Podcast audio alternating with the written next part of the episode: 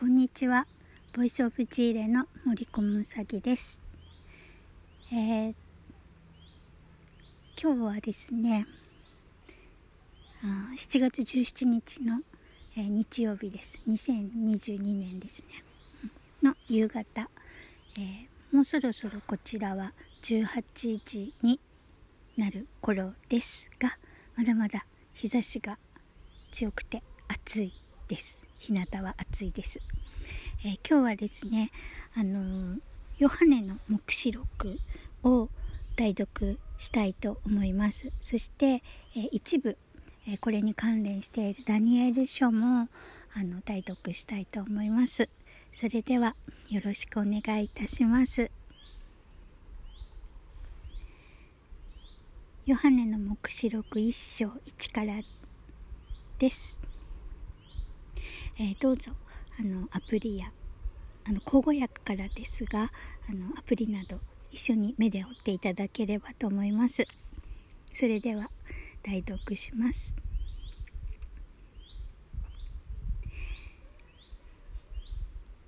イエス・キリストの目次。この目次は神がすぐにも起こるべきことをそのしもべたちに示すためキリストに与えそしてキリストが見つかいを使わしてしもべヨハネに伝えられたものである。ヨハネは神の言とイエス・キリストの証とすなわち自分が見たすべてのことを証しした。この予言の言葉を朗読する者とこれを聞いてその中に書かれていることを守る者たちとは幸いである。時が近づいているからである。ヨハネからアジアにある七つの教会へ。今いまし昔いましやがて来たるべき方から。またその御座の前にある七つの霊から。また忠実な証人死人の中から最初に生まれたもの。地上の昭王の支配者であるイエス・キリストから恵みと平安とがあなた方にあるように。私たちを愛しその血によって私たちを罪から解放し私たちをその父なる神のために御国の民とし祭司としてくださった方によよ限りなく栄光と権力とがあるようにアーメン。見よ彼は雲に乗って来られる。すべての人の目ことに彼を差し通した者たちは彼を仰ぎ見るであろう。また地上の所属は皆彼のゆえに胸を打って嘆くであろう。しかり、アーメン。今いまし、昔いまし、やがて来たるべきもの。全能者にして主なる神が仰せになる。私はアルパであり、オメガである。あなた方の兄弟であり、共にイエスの苦難と御国と忍耐とに預かっている私ヨハネは神の言とイエスの証とのゆえにパトモスという島にいた。ところが私は主の日に御霊に感じた。そして私の後ろの方でラッパのような大きな声がするのを聞いた。この声はこう言った。あなたが見ていることを書き物にして、それをエペソ、スミルナ、ペルガモ、テアテラ、サルデス、ヒラデルヒア、ラオデキアにある七つの教会に送りなさい。そこで私は私に呼びかけたその声を見ようとして振り向いた。振り向くと七つの金の食台が目についた。それらの食台の間に足まで垂れた上着を着胸に金の帯を締めている人の子のようなものがいたその頭と髪の毛とは雪のように白い羊毛に似て真っ白であり目は燃える炎のようであったその足は炉で精錬されて光り輝く真鍮のようであり声は大水の轟のようであった。その右手に七つの星を持ち口からは鋭い室場の剣が突き出ており顔は強く照り輝く太陽のようであった。私は彼を見た時その足元に倒れて死人のようになった。すると彼は右手を私の上に置いていった。恐れるな私は初めであり終わりでありまた生きているものである。私は死んだことはあるが見よよよ限りなく生きているものである。そして死と読みとの鍵を持っている。そこであなたの見たこと現在のこと今後起ころうとすることを書き留めなさい。あなたが私の右手に見た七つの星と七つの金の食台との奥義はこうである。すなわち七つの星は七つの教会の見つかいであり七つの食台は七つの教会である。え次ヨハネの黙示録2章1からです。エペソにある教会の見つかいにこう書き送りなさい。右の手に七つの星を持つ者七つの金の食台の間を歩く者が次のように言われる。私はあなたの技とロークと忍耐とを知っている。またあなたが悪い者たちを許しておくことができず、使徒と自称してはいるが、その実、使徒でない者たちを試してみて、偽物であると見抜いたことも知っている。あなたは忍耐をし続け、私の名のために忍び通して弱り果てることがなかった。しかし、あなたに対して、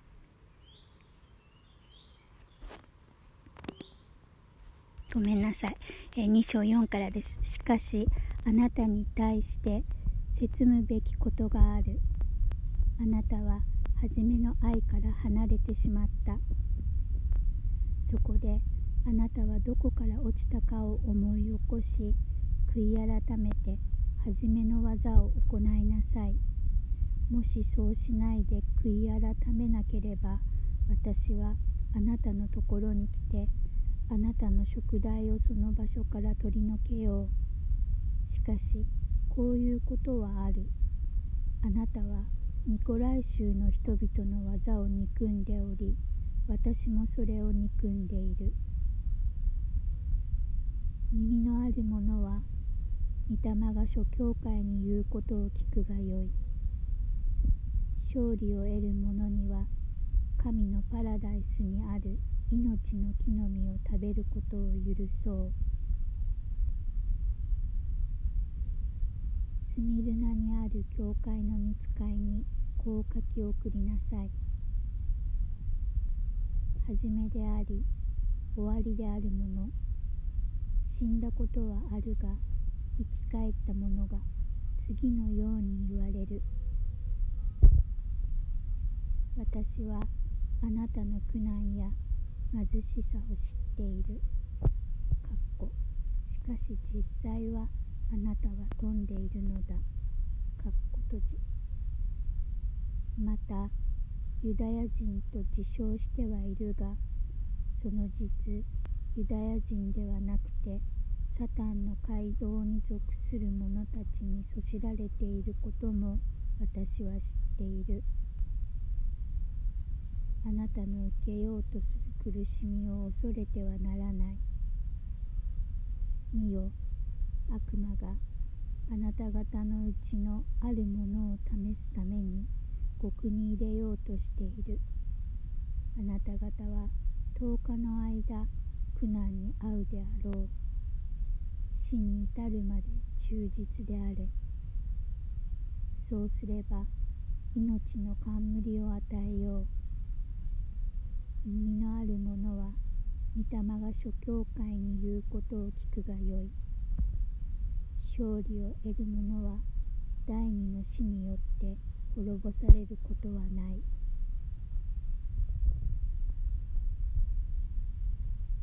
ペルガモにある教会の見つかいにこう書き送りなさい。鋭い諸刃の剣を持っている方が次のように言われる。私はあなたの住んでいるところを知っている。こにはサタンの座がある。あなたは私の名を固く持ち続け私の忠実な証人アンテパスがサタンの住んでいるあなた方のところで殺された時でさえ私に対する信仰を捨てなかった。しかしあなたに対して説むべきことが少しばかりある。あなた方の中には現にバラムの教えを報じているものがある。バラムはバラクに教え込み、イスラエルの子らの前につまずきになるものを置かせて、偶像に捧げたものを食べさせ、また不貧困をさせたのである。同じようにあなた方の中にはニコライ州の教えを報じている者もいる。だから悔い改めなさい。そうしないと私はすぐにあなたのところに行き、私の口の剣を持って彼らと戦おう。耳のある者は御霊が諸教会に言うことを聞くがよい。勝利を得る者には隠されているマナを与えよう。また白い石を与えよう。この石の上にはこれを受ける者のほか誰も知らない新しい名が書いてある。テアテラにある教会の見つかいにこう書き送りなさい。燃える炎のような目と光り輝く真鍮のような足とを持った神の子が次のように言われる。私はあなたの技とあなたの愛と信仰と奉仕と忍耐とを知っている。またあなたの後の技が初めのよりも勝っていることを知っている。しかしあなたに対して説むべきことがある。あなたはあのイゼベルという女をそのなすがままにさせている。この女は女預言者と自称し、私のしもべたちを教え、惑わして、不貧困をさせ、偶像に捧げたものを食べさせている。私はこの女に悔い改める折を与えたが悔い改めてその不貧困をやめようとはしない。見よ私はこの女を病の床に投げ入れる。この女と会員する者をも悔い改めて彼女の技から離れなければ大きな観難の中に投げ入れる。またこの女の子供たちをも撃ち殺そう。こうしてすべての教会は私が人の心の奥底までも探り知るものであることを悟るであろう。そして私はあなた方一人一人の技に応じて報いよう。また手当てらにいる他の人たちでまだあの女の教えを受けておらずサタンのいわゆる深みを知らないあなた方に言う。私は別に他の重荷をあなた方に負わせることはしない。ただ私が来る時まで自分の持っているものを固く保っていなさい。勝利を得る者私の技を最後まで持ち続ける者には諸国民を支配する権威を授ける。彼は鉄の杖を持ってちょうど土の器を砕くように彼らを治めるであろう。それは私自身が父から権威を受けて治めるのと同様である。私はまた彼に明けの明星を与える。耳のある者は御霊が諸教会に言うことを聞くがよい。次ヨハネの黙示録3章1からです。サルデスにある教会の見つかいにこう書き送りなさい。神の七つの霊と七つの星とを持つ方が次のように言われる。私はあなたの技を知っている。すなわちあなたは生きているというのは名だけで実は死んでいる。目を覚ましていて死にかけている残りの者たちを力づけなさい。私はあなたの技が私の神の見舞いに完全であるとは見ていない。だからあなたがどのようにして受けたかまた聞いたかを思い起こしてそれを守り通しかつ悔い改めなさい。もし目を覚ましていないなら私は盗人のように来るであろう。どんな時にあなたのところに来るかあなたには決してわからない。しかしサルデスにはその衣を汚さない人が数人いる。彼らは白い衣を着て私と共に歩みを続けるであろう。彼らはそれにふさわしいものである。勝利を得る者はこのように白い衣を着せられるのである。私はその名を命の書から消すようなことを決してしないまた私の父と御使いたちの前でその名を言い表そう耳のある者は御霊が諸教会に言うことを聞くがよい。ヒラデルヒアにある教会の見つかいにこう書き送りなさい。聖なる者、誠なる者、ダビデの鍵を持つ者、開けば誰にも閉じられることがなく、閉じれば誰にも開かれることのない者が次のように言われる。私はあなたの技を知っている。見よ、私はあなたの前に誰も閉じることのできない門を開いておいた。なぜなら、あなたには少ししか力がなかったにもかかわらず、私の言葉を守り、私の名を否まなかったからである。見よ、サタンの街道に属する者、すなわち、ユダヤ人と自称してはいるがその実ユダヤ人ではなく偽る者たちにこうしよう見よ彼らがあなたの足元に来てひれ伏すようにしそして私があなたを愛していることを彼らに知らせよう。忍耐についての私の言葉をあなたが守ったから私も地上に住む者たちを試すために全世界に臨もうとしている試練の時にあなたを防ぎ防ぎ守ろう。私はすぐに来る。あなたの冠が誰にも奪われないように自分の持っているものを固く守っていなさい。勝利を得るものを私の神の聖女における柱にしよう。彼は決して二度と外へ出ることはない。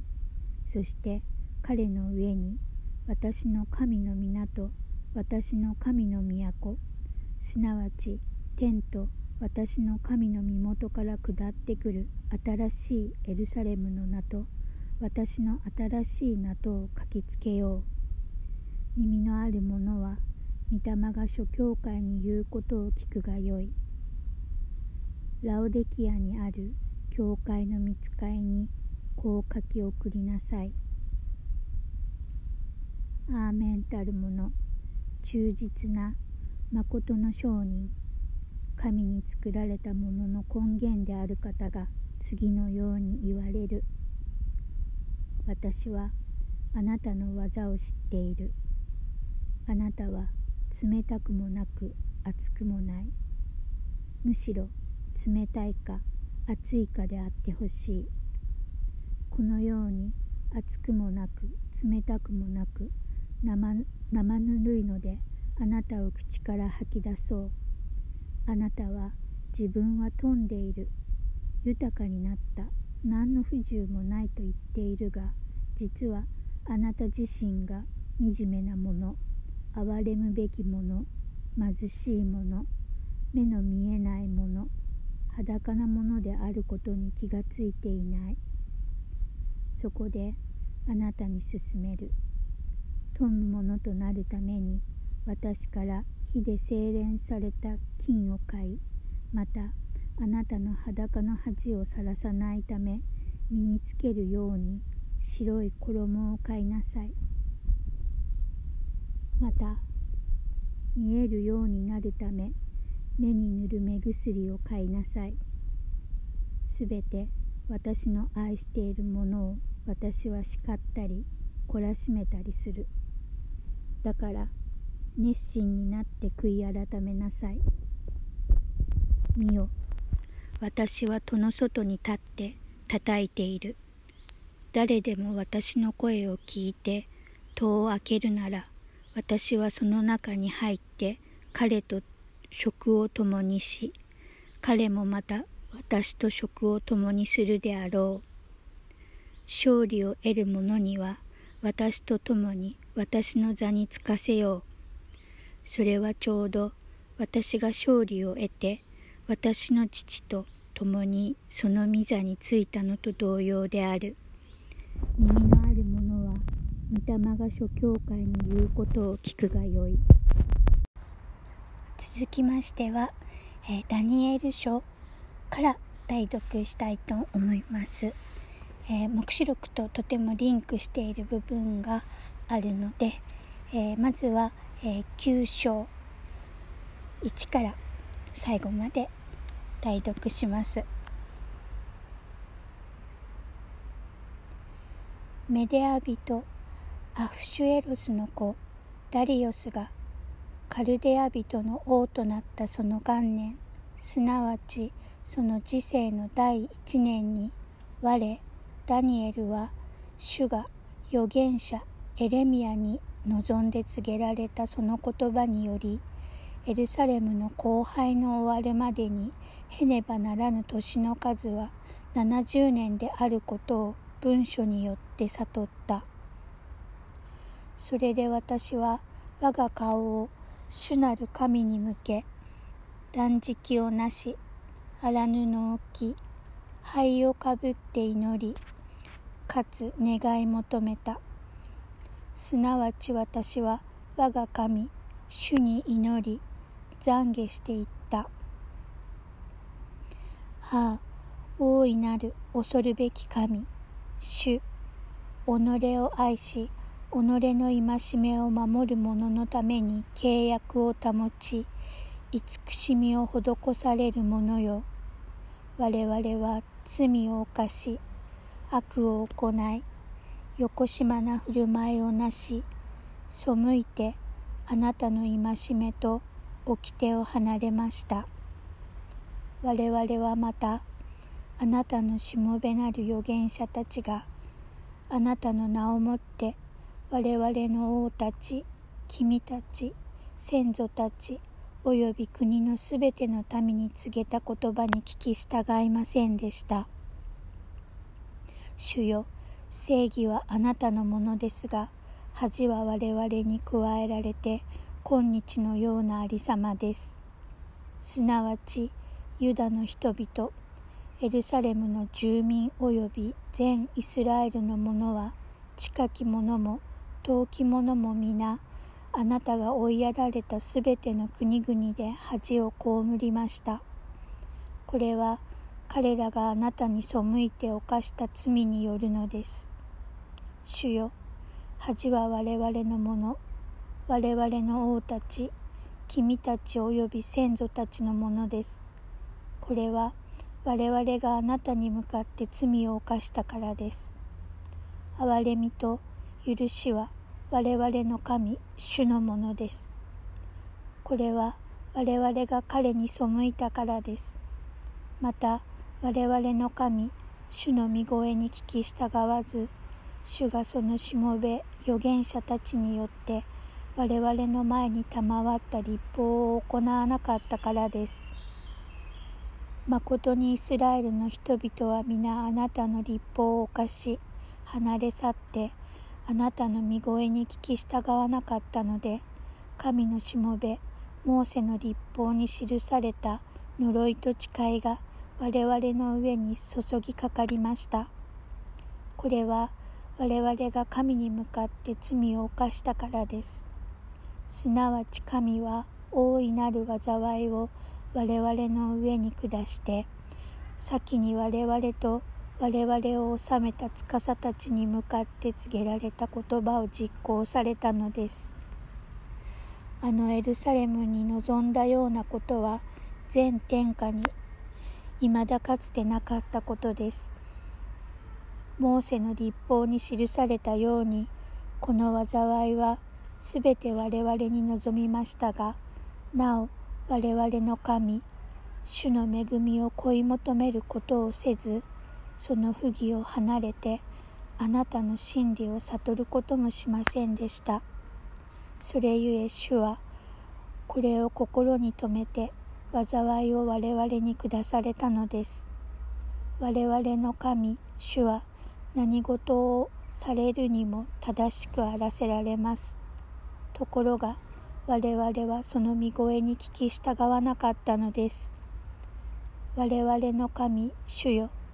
あなたは強き御手を持ってあなたの民をエジプトの地から導き出して今日のように皆を挙げられました我々は罪を犯しよこしまな振る舞いをしました主よどうぞあなたがこれまで正しい見業をなされたようにあなたの町エルサレムあなたの聖なる山からあなたの怒りと憤りとを取り去ってください。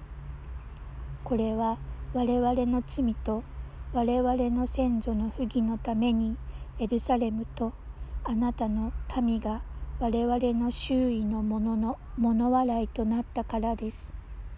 それゆえ我々の神をしもべの祈りと願いを聞いてください。主よ、あなたご自身のためにあの荒れたあなたの聖女にあなたの御顔を輝かせてください。我が神よ、耳を傾けて聞いてください。目を開いて我々の荒れた様を見、皆をもって唱えられる町をご覧ください。我々があなたの前に祈りを捧げるのは我々の義によるのではなく、ただあなたの大いなる憐れみによるのです。主よ、聞いてください。主よ、許してください。主よ、御心に留めて行ってください。我が神よ、あなたご自身のためにこれを伸ばさないでください。あなたの町とあなたの民は皆をもって唱えられているからです。私がこう言って祈り、かつ我が罪と我が民イスラエルの罪を懺悔し、我が神の聖なる山のために、我が神、主の前に願いをしていた時すなわち私が祈りの言葉を述べていた時私が初めに幻のうちに見たかの人ガブリエルは速やかに飛んできて優の供え物を捧げる頃私に近づき私に告げていった。ダニエルよ私は今あなたに知恵と悟りを与えるために来ました。あなたが祈りを始めた時御言葉が出たのでそれをあなたに告げるために来たのです。あなたは大いに愛せられているものです。故にこの御言葉を考えてこの幻を悟りなさい。あなたの民とあなたの聖なる町については70州が定められています。これは咎を終わらせ、罪に終わりを告げ、不義をあがない、永遠の義をもたらし、幻と預言者を封じ、意図聖なるものに油を注ぐためです。それゆえ、エルサレムを建て直せという命令が出てから、メシアなる一人の君が来るまで七週と六十二週あることを知り、かつ悟りなさい。その間に、しかも不安な時代に、エルサレムは広場と街路とをもって建て直されるでしょう。その六十二週の後にメシアは立たれるでしょう。ただし自分のためにではありません。また来たるべき君の民は町と聖女とを滅ぼすでしょう。その終わりは洪水のように望むでしょう。そしてその終わりまで戦争が続き、荒廃は定められています。彼は一周の間多くの者と固く契約を結ぶでしょう。そして彼はその週の半ばに犠牲と供え物とを拝するでしょう。また、拝する者が憎むべき者の翼に乗ってくるでしょう。こうしてついにその定まった終わりがその荒らす者の上に注がれるのです。えー、次はダニエル書11章1から最後まで代読します。私はまたメデア人ダリオスの元年に立って彼を強め彼を力づけたことがあります私は今あなたに真理を示そう。見よ。ペルシャになお三人の王が起こるでしょう。その第四のものは他のすべてのものに勝って富その富によって強くなった時彼はすべてのものを動員してギリシャの国を攻めます。また一人の勇ましい王が起こり、大いなる権力を持って世を治め、その意のままにことをなすでしょう。彼が強くなった時、その国は破られ、天の四方に分かたれます。それは彼の子孫に着せず、また彼が治めたほどの権力もなく彼の国は抜き取られてこれら以外の者どもに帰するでしょう南の王は強くなりますしかしその将軍の一人が彼に勝って強くなり権力を振るいます。その権力は大いなる権力です。年を経て後彼らは縁組をなし南の王の娘が北の王に来て和親を図ります。しかしその女はその腕の力を保つことができずまたその王もその子も立つことができません。その女とその従者とその子及びその女を得た者とは渡されるでしょう。その頃この女の根から一つの目が起こって彼に代わり北の王の軍勢に向かってきてその城に討ち入りこれを攻めて勝つでしょう。彼はまた彼らの神々。鋳造及び金銀の貴重な器物をエジプトに携え去りそして数年の間北の王を討つことを控えます。その後北の王は南の王の国に討ち入るが自分の国に帰るでしょう。その子らはまた奮撃してあまたの大軍を集め進んでいってみなぎりあふれ通り過ぎるがまた行ってその城にまで攻め寄せるでしょう。そこで南の王は大いに怒り出てきて北の王と戦います。彼は大軍を起こすけれどもその軍は相手の手に渡されるでしょう。彼がその軍を打ち破った時その心は高ぶり数万人を倒します。しかし勝つことはありません。それは北の王がまた初めよりも大いなる軍を起こし数年の後大いなる軍勢と多くの軍需品等を持って攻めてくるからです。その頃多くのものが起こって南の王に敵します。またあなたの民のうちの荒くれ者が自ら高ぶってことをなし幻を成就しようとするが失敗するでしょう。こうして北の王が来て類を築き堅固な町を取るが南の王の力はこれに立ち向かうことができずまたその襟抜きの民もこれに立ち向かう力がありません。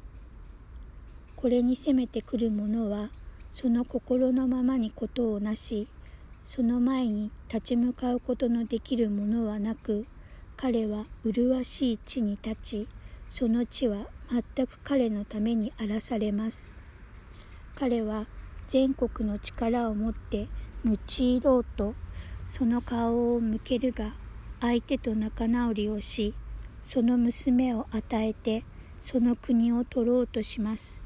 しかしそのことはならずまた彼の利益にはならないでしょう。その後彼は顔を海沿いの国々に向けてその多くのものを取ります。しかし一人の大将があって彼を彼が与えた地辱を注ぎその地辱を彼の上に返します。こうして彼はその顔を自分の国の要害に向けるが彼はつまずき倒れて消え失せるでしょう。彼に代わって起こるものは栄光の国に人を使わして租税を取り立てさせるでしょう。しかし彼は怒りにも戦いにもよらず数日のうちに滅ぼされます。彼に代わって起こるものは癒しむべきものであって彼には王の尊厳が与えられず彼は上に来て高原を持って国を取るでしょう。えー、ダニエル書11章の21まで読んだところでちょっと途切れてしまいました。ごめんなさい、えー、11章の22から最後まで、えー、代読します、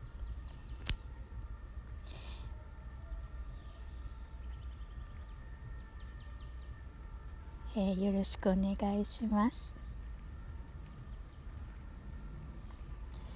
えー、ダニエル書11章22からです。洪水のような軍勢は彼の前に押し流されて破られ契約の君たるものもまた破られるでしょう。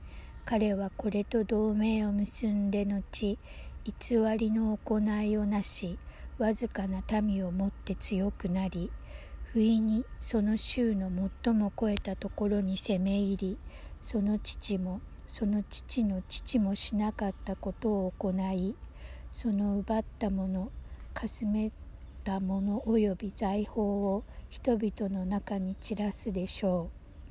彼はまた計略を巡らして健康な城を攻めるがただしそれは時の至るまでです。彼はその勢力と勇気とを奮い起こし大軍を率いて南の王を攻めます。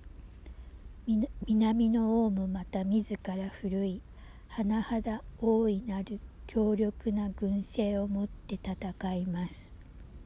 しかし彼に対して陰謀を巡らすものがあるのでこれに立ち向かうことができません。すなわち彼の食物を食べる者たちが彼を滅ぼします。そしてその軍勢は押し流されて多くの者が倒れ死ぬでしょう。この二人の王は害を与えようと心に計り一つ食卓に共に食して偽りを語るがそれは成功しません。終わりはなお定まった時の来るまで来ないからです。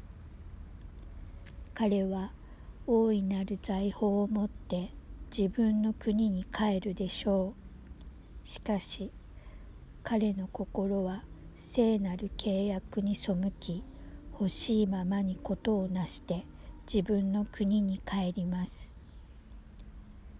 定まった時になって彼はまた南に討ち入ります。しかしこの時は前の時のようではありません。それはキッテムの船が彼に立ち向かってくるので彼は脅かされて帰り聖なる契約に対して憤りことを行うでしょう。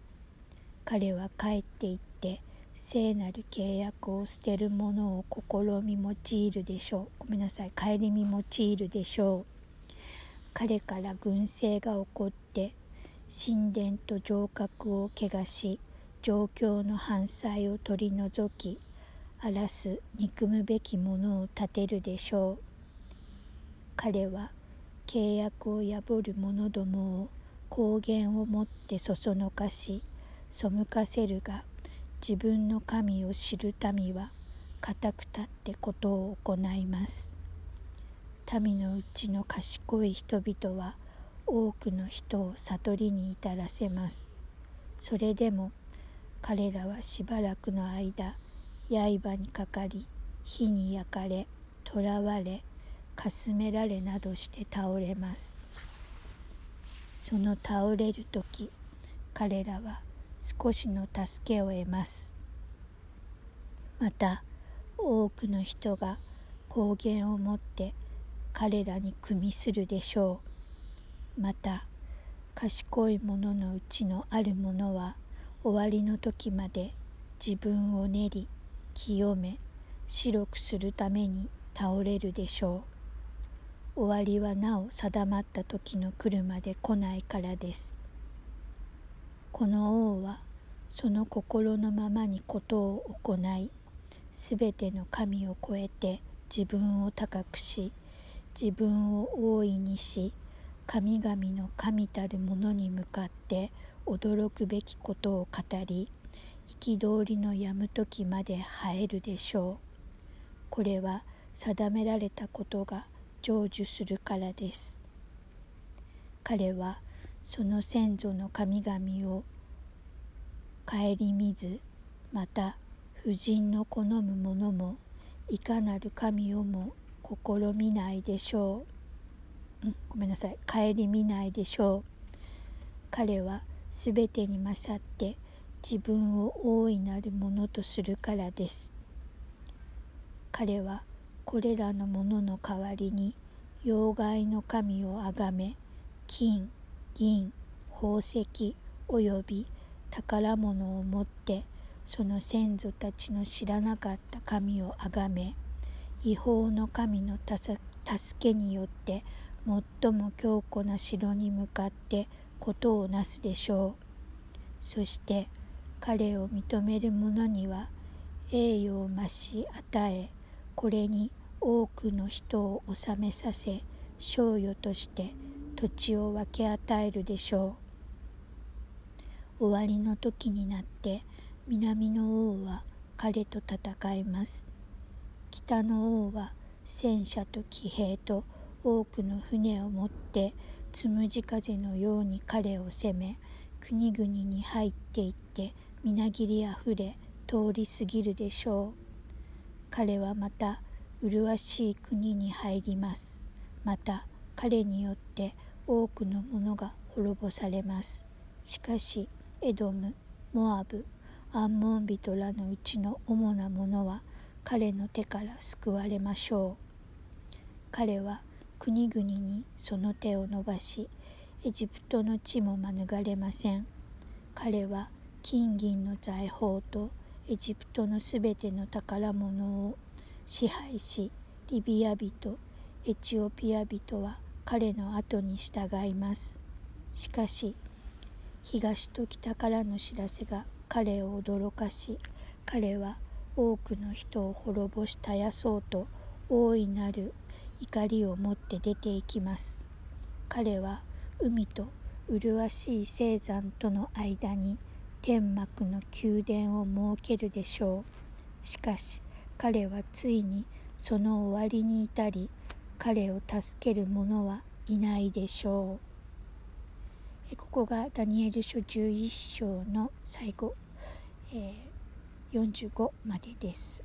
次はえダニエル書の12章の1から4までを代読して終わります。ダニエル書12章1から4までです。その時あなたの民を守っている。大いなる君ミカエルが立ち上がります。また国が始まってからその時に至るまでかつてなかったほどの悩みの時があるでしょう。しかしその時あなたの民は救われます。すなわちあの書に名を記された者は皆救われます。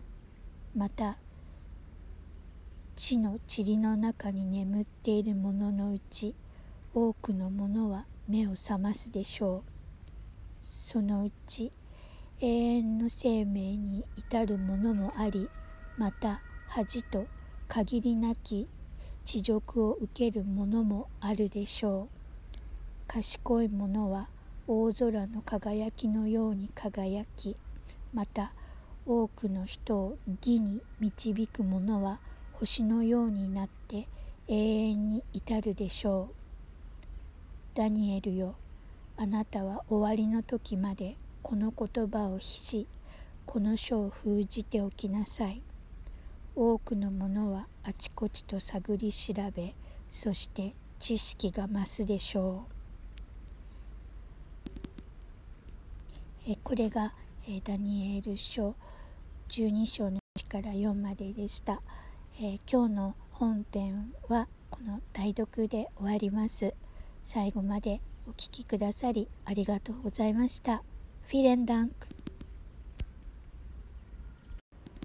えー、改めましてこんにちは、えー、追録です。今日はちょっと緊張してます。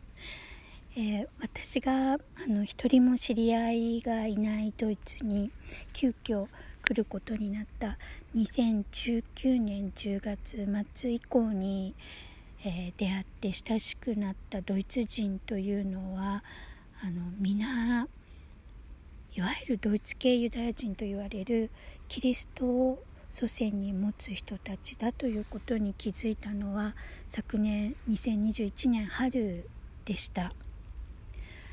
のキリストはイスラエルの十二部族の中のユダ族から生まれたユダヤ人ですよね。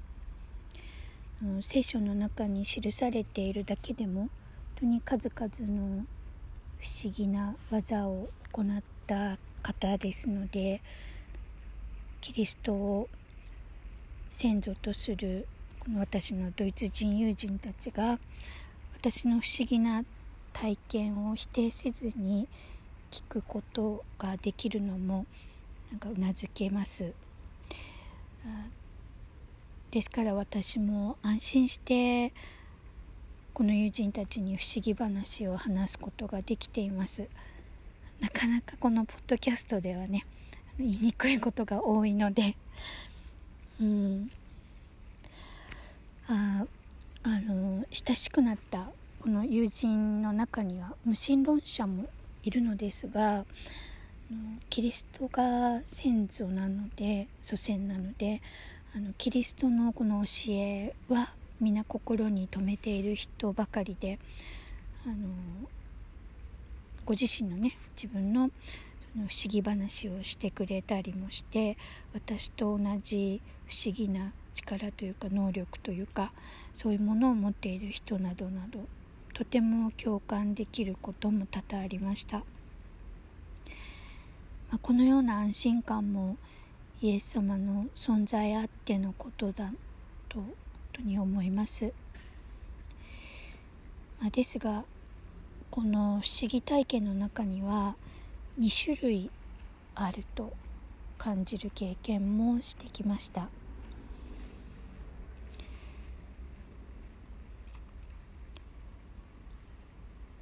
魂が読みにいる時の不思議体験と魂が読みから出ている時の不思議体験は全く異なるものだと感じています。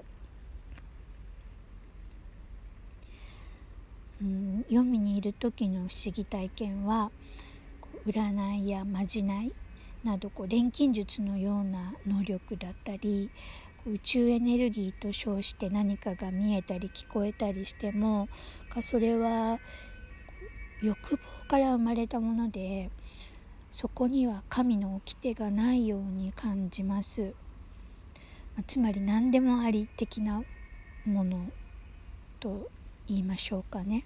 うん。しかしあの魂が読みから出ている時の不思議体験はこの世を愛するものの中にはなくてですね神の掟に沿ったものとして全て恵みとしてこの魂の益になることと連動して不思議が起こるように思えます、まあ、だからですね清くなることとも連動しているように思えます。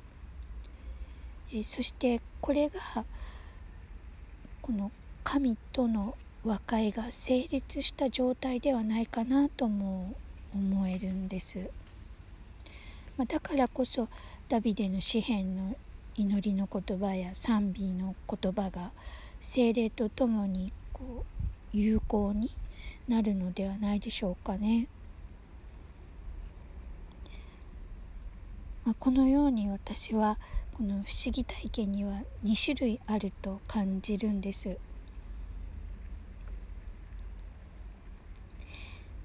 いかがでしょうか、えー、今日の追録話はここまでとします。